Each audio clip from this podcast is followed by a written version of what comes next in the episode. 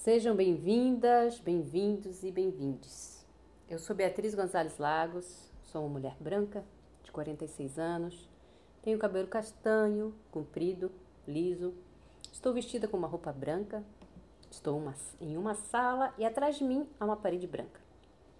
Venho com muita alegria apresentar o projeto Podcast com Vovó Cici, Memórias da Cultura Afro-Diaspórica da Bahia. Este projeto foi contemplado pelo Prêmio Riachão, Projetos de Pequeno Porte, da Fundação Gregório de Matos, Prefeitura Municipal de Salvador, por meio da Lei de Emergência Cultural Aldir Blanc, destinada pela Secretaria Especial da Cultura do Ministério do Turismo, Governo Federal. Neste projeto, apresentaremos em quatro episódios a conversa entre vovó Cici, Nancy de Souza e Eduardo Henrique Oliveira sobre a cultura afrodiaspórica da Bahia. Vovó Cici é uma exímia contadora de história dos orixás e histórias da Bahia. Ela é bome do terreiro Ileaxel Poganju, filha de Oxalá e Apetebi Ifá, mestra e sábia da cultura afrodiaspórica, mulher letrada, culta e amante da leitura. Ela foi assistente direta do fotógrafo, etnólogo, antropólogo e babalaô Pierre Fatumbi Verger, com quem catalogou mais de 11 mil fotografias. Ela trabalha no Espaço Cultural Pierre Verger com pessoas que realizam pesquisas e como contadora de histórias. Eduardo Henrique Oliveira, Babalaô e Facundaió, é filho de Oxalá, no terreiro Tombeci Neto, em Ilhéus, na Bahia. Mestre do Conselho Religioso da Igbel-Rumilá, Atiobatalá, Adestina e Facundaió, candomblecista, roteirista de cinema, sociólogo, mestre e doutorando em Sociologia, especialista em estudo das religiões e culturas afrodiaspóricas. Com muita alegria e com muita honra, agora apresentamos o episódio 3, Vovó Cici e seu pai Fatumbi, Pierre Verger. Meu nome é Nancy de Souza. As pessoas costumam me chamar de Vovó Cici.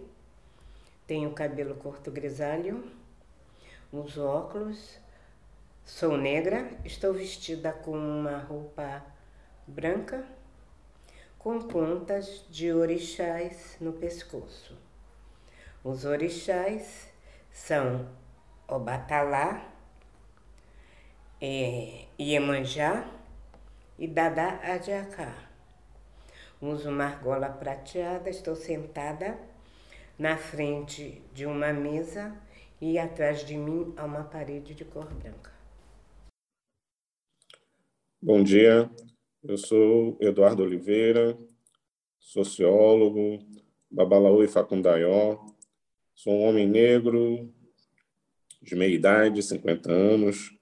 É, uso cavanhaque, tenho cabelo curto, estou vestido com uma, um pullover branco, completamente branco. Estou sentado atrás de mim, há uma parede branca um quadro onde o Batalá está desenhado e ele é observado por duas crianças, são a representação dos meus filhos. Estamos aqui eh, para conversar com Iaceci de Oxalá nesse projeto de podcast, onde em quatro episódios falaremos um pouco sobre a vida e a experiência dessa grande ancestral da nossa comunidade afro-brasileira. Bom dia, minha mãe Cici, sua bênção, adorou roer. É, prazer enorme estar com a senhora aqui de novo. E, e hoje eu acho que a gente tem é, um tema é, que eu gosto muito, eu penso muito, rezo, menciono o nome dele todos os dias em minhas rezas, é, venero como um ancestral. É, afinal de contas, ele foi um homem de Fá na nossa Bahia, em Salvador. Então, a ideia hoje é falar um pouco sobre Verger, falar um pouco sobre a sua convivência com seu pai Fatumbi. E eu, eu começaria mencionando que conheci, a, tive contato com a obra de Verger, se eu não me engano, em 1996 eu vivia nos Estados Unidos e trabalhava na Universidade de Maryland. E, para minha surpresa, é, o segmento de obras em português da biblioteca da universidade era imenso. E tinha um livro, o livro Orixás, é, bem destacado lá. E, e aquilo que me fisgou primeiro é, nesse livro de Verger foi a fotografia, a qualidade e a profundidade do olhar é, do fotógrafo Verger. A senhora conheceu todas as dimensões dessa pessoa, né? conviveu muito tempo com ele e pode certamente também nos falar disso, porque lembro que quando tive com a senhora aí na fundação, a senhora sabia exatamente a história de cada fotografia e, e, e contava coisas é, que me impressionaram muito sobre é, esse percurso, né, desse olhar generoso, curioso acima de tudo. Então vamos, como a senhora conheceu Pierre Verger, si? Bem, a primeira vez que eu ouvi falar no nome dele, eu era muito jovem e a pessoa que mais tarde seria meu pai pequeno, na minha iniciação, muitos anos depois, é, medicina. E ele tinha o hábito de frequentar sebo, livraria sebo. Então, nós fomos um dia e descobrimos uma edição do livro Dieu d'Afrique, original, com fotografias coloridas. Muito raro. Ele só fazia, ele gostava de preto e branco.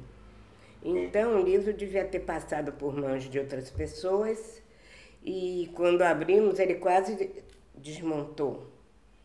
Mas então começamos a observar um lado em francês, outro lado em português. E o que aconteceu? Aí começamos a, ter a nossa atenção, a curiosidade dele. Mas isso foi nos anos 65, 70? Porque primeiro eu conheço a obra dele, não ele, a obra. E eu ainda não era feita de orixá. Eu ia ver candomblé. Uhum. Então, antes de eu fazer orixá, eu já conhecia a obra dele, começou a me chamar a atenção as comparações. E eu ia aos candomblés.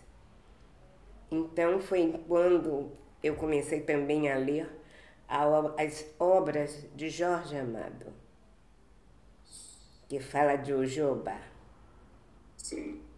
É impressionante. Depois da própria boca de Fatumbi, muitos anos depois, ele vai me contar a, o segredo do encontro. Como foi que ele se tornou Jobá e como isso aconteceu. Então, foi o primeiro momento, a obra dele, o livro de Edafrique. Comecei a acompanhar e ler Jorge Amado e começamos a falar de orixá. Agora, muitos anos depois, 1970, e dois eu faço orixá. 1973 eu estou no Rio de Janeiro, na casa de Omindareuá, Gisele Corsabinon, uma mulher de Iemanjá. Quando, quando eu Iaú com cabelo do tamanho do, do que está agora, eu estou numa árvore, subo numa árvore e eu estava com fome. Comecei a catar caqui.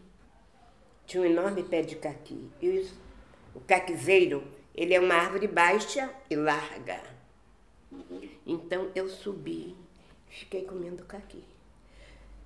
Nisso, a carroça dela era imensa. Entra uma embaixada, eu tive que ficar como eu estava. A embaixada que eu disse é, é pessoas de origem. eram iorubais, de origem iorubá.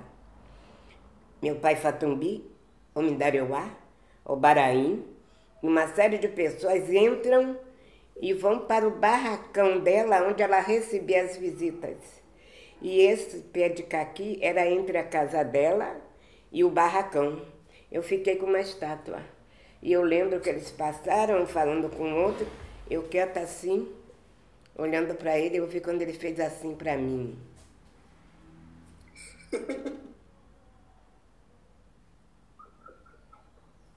Fiquei morta de vergonha. Morta. Eu não morri porque eu não tinha que morrer. Tinha que estar aqui agora. Uma vergonha, uma vergonha. Então, o que aconteceu? O pai de santo depois voltou e mandou o seguinte recado: vai todo mundo se arrumar para tomar a benção a babá Fatumbi. Aí foi o momento que nós saímos, nos arrumamos e fizemos uma fila. O mais velho na frente, o mais novinho no fundo. Eu era o mais novinho. Então, foram ajoelhando, tomava a benção, ele olhando, um a um. Então foi quando chegou na minha vez o mesmo olhar de reprovação. Aí eu cheguei baixinho e perguntei: Eu posso fazer uma pergunta ao senhor? Baixinho, toda encolhida. Ele disse: Pode. Existe algum orixá que mora nas árvores? Ele disse: Sim. Os pássaros e os macaquinhos. Eu só fui entender muitos anos depois o que ele me disse naquele momento? Axé. 1973. Depois, e nesse ano de 1973, ele faz um filme. Brasileiros da África. Africanos da Bahia. Um preto e branco. Ali eu tenho um ano de feita. Depois ele faz outro filme, eu estou mais adulta. O primeiro contato, então, é no momento do livro, o segundo contato com a pessoa, no momento que ele passa, e depois em 73 eu estou definitivamente na Bahia. Aí tive mais contato. Porém, é, o senhor não sabe a distância da minha roça à fundação. Quando meu pai queria as coisas, ele mandava eu vir. Primeiro, ele mandou com o pai pequeno para eu aprender. E mais tarde, um tempo mais tarde, eu passei a ser cobradora de ônibus, então eu fazia aquela, aquela, como se diz, aquele correio na Gol que era trazer as coisas dele para cá e levar daqui para lá. Os primeiros contatos pessoais antes de eu passar a trabalhar com ele, que foi um período menor. Porque aí eu já não podia ser mais cobradora, porque eu estava com problema nos dois joelhos. Estava encostada, como se diz, e muito triste foi quando Ângela apareceu na minha vida. Como pesquisadora, teve vontade de conhecer então Fatumbi. E ela passa a trabalhar e pesquisar com ele. E é o momento, então, que ele precisa de uma pessoa para fazer legendas. E ela se lembra de mim, a pessoa que ela pesquisa. Então, assim aconteceu a, a minha aproximação maior com ele, porque tinha aquela hierarquia. Eu não podia me aproximar dele, eu não podia levantar a voz nem olhar para ele, a não ser que ele se dirigisse primeiro em cerimônia. Porque realmente dentro do culto de orixá eles botam uma separação. Uma pessoa para pesquisar numa casa de candomblé, ela não consegue chegar assim.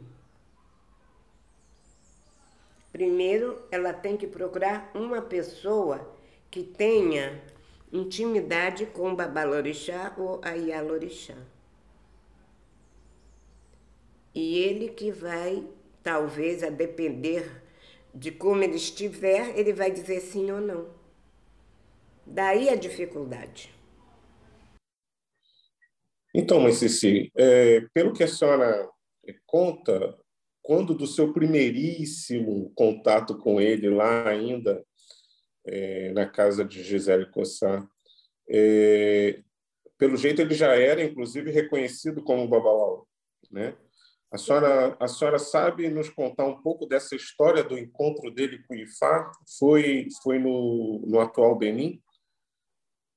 Meu pai, é, eu tenho um outro olhar. Eu acho que é como o nome dele fala. Realmente o nome é a revelação. Ele começa a observar, ele chega na Bahia, ele chega primeiro no sul para fazer fotos pela revista O Cruzeiro.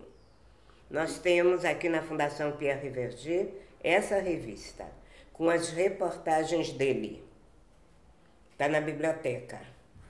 Ele chega na Bahia em 1946, em agosto, 5 de agosto de 1946.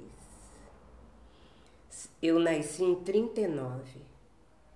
Eu tenho exatamente sete anos. Eu estou no Rio e ele passa pelo Rio no navio Comandante Capela e vem para a Bahia. Na viagem, ele já tinha lido, se eu não me engano, A Tenda dos Milagres, de Jorge Amado.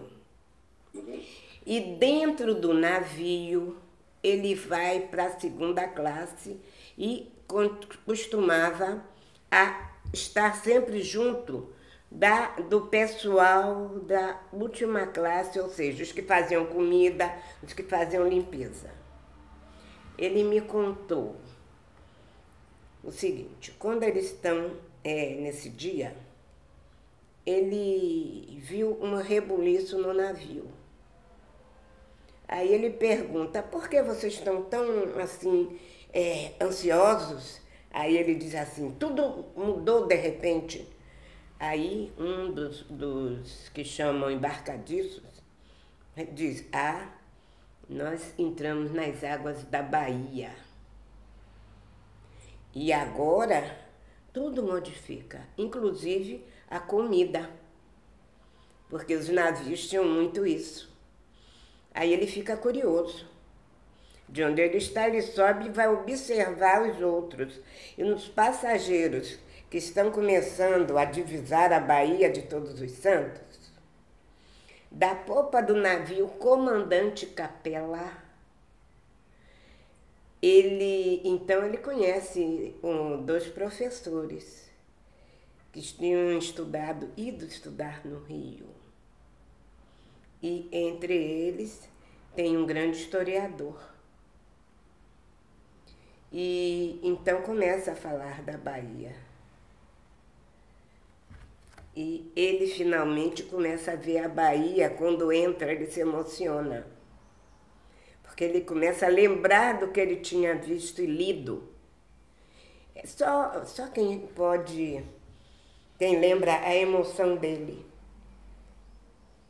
A partir daí, dizem, aí já é uma história, que ele foi levado ao Ilê Axel Poafonjá. E existe uma tradição nem Ilê Axel Poafonjá, dia de quarta-feira, se faz um amalá para Xangô. Então, esse amalá acontece pela manhã e se oferece orobô para Xangô e se faz as perguntas. Então, de manhã cedo, quando Mãe Senhora, que era a Ialorixá da época, vai conversar com Xangô através do Orobô sobre o que Xangô tinha para dizer, que recado tinha para mandar, que laço de recado. Então ele disse que naquele dia chegar um filho dele que vinha de muito longe. Só isso.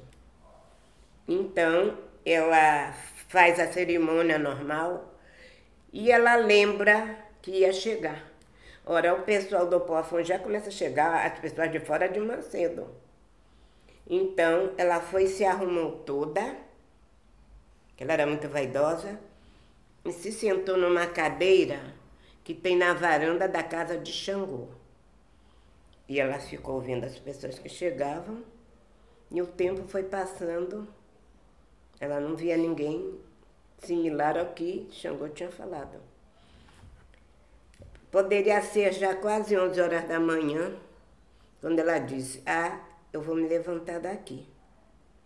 E quando ela se levanta, que ela olha para a entrada, ela vê duas pessoas conhecidas e uma estranha. Diz que as duas pessoas conhecidas é meu pai Caribé e meu pai Jorge Amado.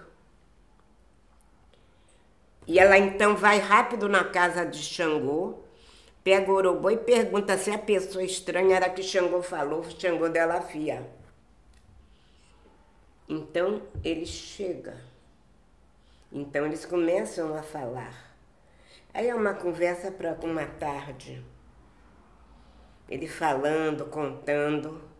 Então, o primeiro momento dele é dentro do Ile Axé Opo Afonjá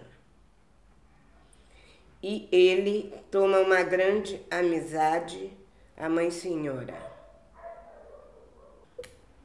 O primeiro momento que Fá dá para Fatumbi é o olho. Sim, o olho. olho do rei. Que vai ser traduzido na máquina fotográfica.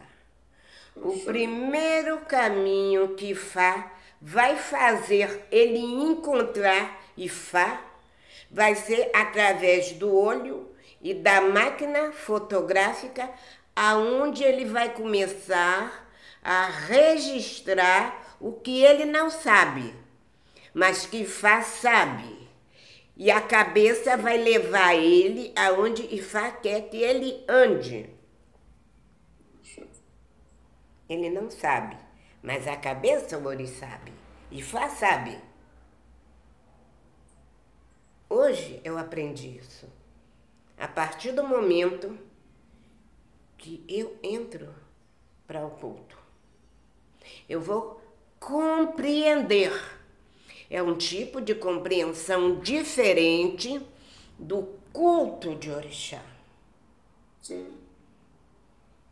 Olha o que Fá faz leva um livro dos muitos que ele tinha lido, leva ele um caminho dos muitos que ele passou antes,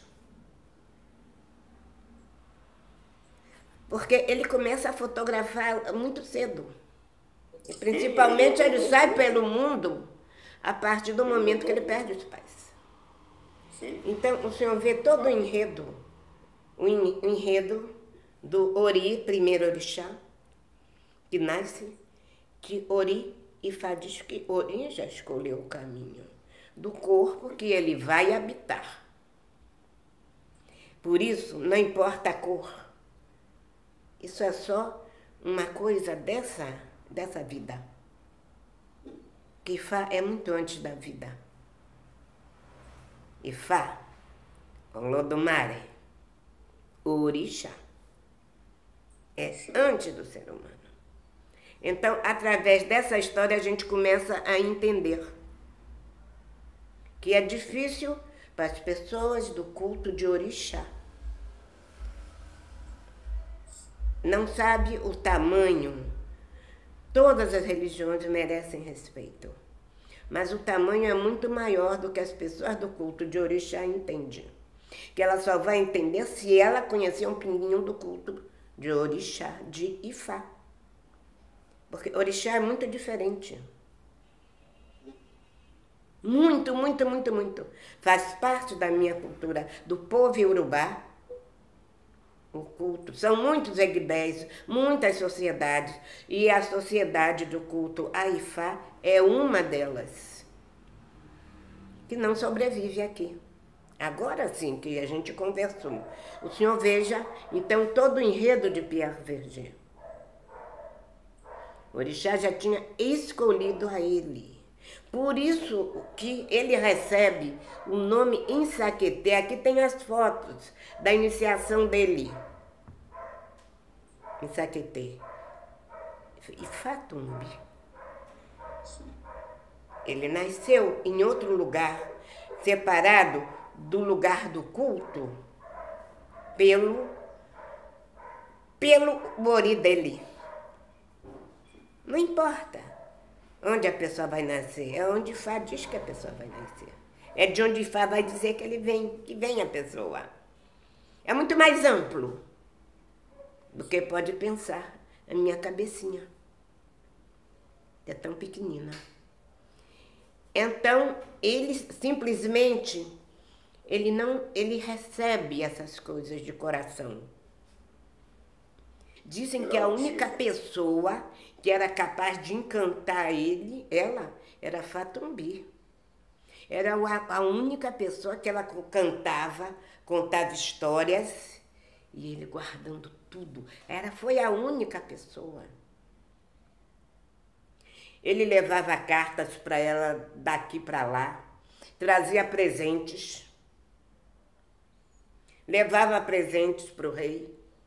Tinha um outro pai de santo que era de Logoedé, era o único, que era um homem, um único pai de santo que tinha candomblé aqui. E Jexá só foi ele.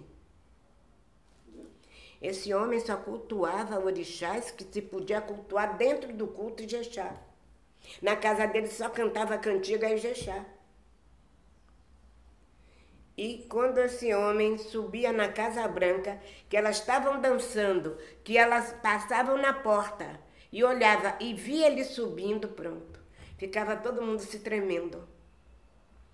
Esse homem era seu. Eu vou lembrar o nome. Eduardo Ijexá. Que ele tem documento, aqui tem as fotos. As, ele, ele escrevia perfeitamente urubá. Porque Urubá tonal é difícil. Tem as fotos dos documentos aí, tanto dos presentes que Vossa Senhora mandava e recebia de lá, como seu Eduardo Jexá. E ele era parente do rei de Jexá. É tudo documentado. Por quê? Porque se o senhor chegar lá embaixo, na, na, aqui, marcar um dia, o senhor poderá ver tudo documentado. Então, são pessoas, mas elas pegam essa amizade com ele porque é tudo ligado a orixá. Porque elas não, não davam assim uma confiança. E chama se chamava meu pai Fatumbi de Nagô Branco. Porque ele, ela conversava com ele. E vovó senhora conversava, contava a história e lembranças dos nomes das pessoas que eles conheceram, que voltaram de famílias. E ele chegou, quando aí ele começa a ter o interesse dele para a cultura iorubá. Tudo meu pai Fatumbi anotava. Ele pedia licença se podia anotar. Que era tanta informação que ele anotava tudo. E ele identificou. O senhor veja, ele começa na, na, ele não anda só na Bahia. Uma das coisas que mais impressionaram o pessoal de fora e não impressionou tanto os daqui, porque os daqui não têm interesse, foi quando ele chega no Maranhão, na Encantaria, que ele identifica vários voduns com nome de origem à época de Naagotimé. Sim. O senhor sabe mais ou menos quando Nagotimé chega no Maranhão? Sim, ela, ela era da corte de Gueso, né? E há registros de quando houve a tomada do poder pelo, pelo irmão, ela teria sido, ela era o dito de Gueso, ela teria sido vendida como escrava aqui no Brasil. Exatamente. E essa possibilidade dela estar no Maranhão. Sim, e foi a mais jovem. Porque acham, a mais jovem das esposas que ele tinha. Sim. E o irmão vai, toma o filho dela, cria. E ela é vendida como escrava. A, a, a documentação que a gente pode ter para dizer isso é exatamente que uma mulher que recebe o nome de Maria Jesuína, Maria, porque quem está ali, os padres que batizam essa mulher, Maria tem a ver com Nossa Senhora. Jesuína tem a ver com Jesus. Bota o nome dela. O senhor sabe que o negro, a essa época, tem que esquecer as origens, mas claro que não esquece, se guarda. Não estarei aqui agora. Então, o que acontece? Ela, mas ela traz na memória o nome e os vodões que não saem do Maranhão. Lá eles ficam, os encantados, porque Vodum é o culto aos reis e príncipes das famílias reais, é diferente de orixá. E o que acontece no Maranhão? Eles guardam todos esses nomes algumas modificações, mas são todos identificados quando ele volta. Ele identifica tudo. Que o senhor não vai identificar quando o senhor vir falar no jeito da Bahia. Uh -uh. Agô. O jeje na Bahia tem uma relação com o Nagô mais forte tem uma relação com o, com o universo Yorubá. Né? Não saberia dizer o senhor, porque eles não falam. Hoje, o jeje de hoje, não é o jeje que eu conheci. Sim, claro.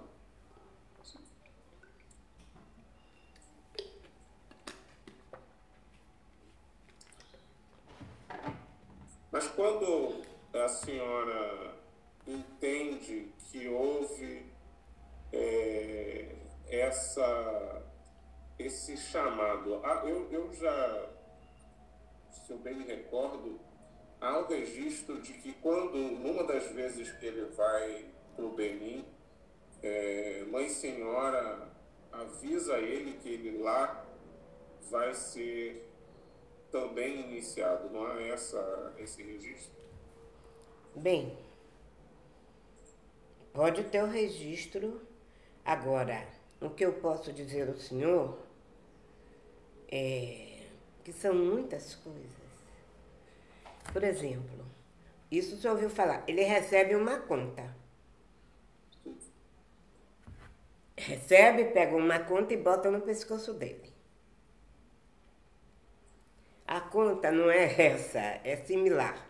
Depois eu falo ao senhor sobre essa. Ele recebe uma conta com uma vermelha e uma branca. Uma vermelha e uma branca, uma vermelha e uma branca. E bota no pescoço dele. É a primeira. Como é que eu vou dizer? É o primeiro registro que se tem que ele recebe de orixá. Que eu saiba, é essa. E ele aprende, vovó senhora, ensina a ele várias saudações. Porque ela sabe cantar. Ela sabe cantar Yorubá e contar a história daquela passagem. Porque meu pai Fatumbi adorava ela cantar. E um dia ele disse assim, ele disse, Cici, ele segurou meu braço. Se eu fecho os olhos assim e faço assim, e ouço seu pai de santo cantar, eu vejo sua avó senhora cantando. Porque é claro que o senhor vê cantar hoje não é o que cantava naquele tempo. Tem palavras esquecidas e tem outra tona, entonação. E ela sabia muito bem. Eu estou falando de minha avó senhora porque tinha uma outra que também sabia cantar muito e contar, mãe menininha. Se o senhor vê as gravações de mãe menininha contando, contando os números, o senhor vê, ouve ela falando o nome das frutas e dos legumes em urubá, o senhor tem a forma de falar, que falavam ela fala com ele as saudações todas e dá conta. Isso foi o que ele chamava passaporte. Então, quando ele chega lá, o olho do rei, que é o novo nome dele, vai mostrar para que veio quando pegam ele, começam a lá, lá, a mostrar situações. O senhor sabe que são as situações? Ele vai ser convidado na Nigéria para cerimônias, para conhecer isso e aquilo. O olho do rei vai dar caminho vai mostrar o olho do rei, por onde ele vai seguir, o que ele vai conhecer. O olho do rei vai mostrar as pessoas que vão chegar do lado dele e vai apresentar. Você entendeu? Ele disse: Eu nada perguntei, mas tudo para mim foi mostrado. O olho do Ele rei. era o Joba. O Joba, o olho do rei. Mostrar por que Ifá deu aquele nome a ele. Nenhum nome que Orixá ou Ifá traz, a pessoa tem que saber, tem que fazer jus. Eu tenho na, no meu axé história triste de meu pai de santo dizer: oh, olhe, cuidado com seu nome. Seu nome quer dizer isso. Tem uma mensagem nesse nome. Aí eu lembro dos três caminhos de Fá, que a gente tem que cumprir. Então, o que acontece? O meu nome, por mais zangada que eu seja, eu não posso discutir que eu causo tragédia. Eu causo guerra e morte. Eu não posso discutir. Eu tenho que ficar calada a certos momentos. Eu posso não concordar, Mas eu não posso puxar enredo, porque vai ter uma coisa feia. O senhor entende? E eu vi exemplos de irmãos de santo meu que não acreditaram e estão hoje do outro lado, por causa de um nome que carrega. Você entende? Então, olha o poder do nome. Olha o poder daquilo que a cabeça escolhe.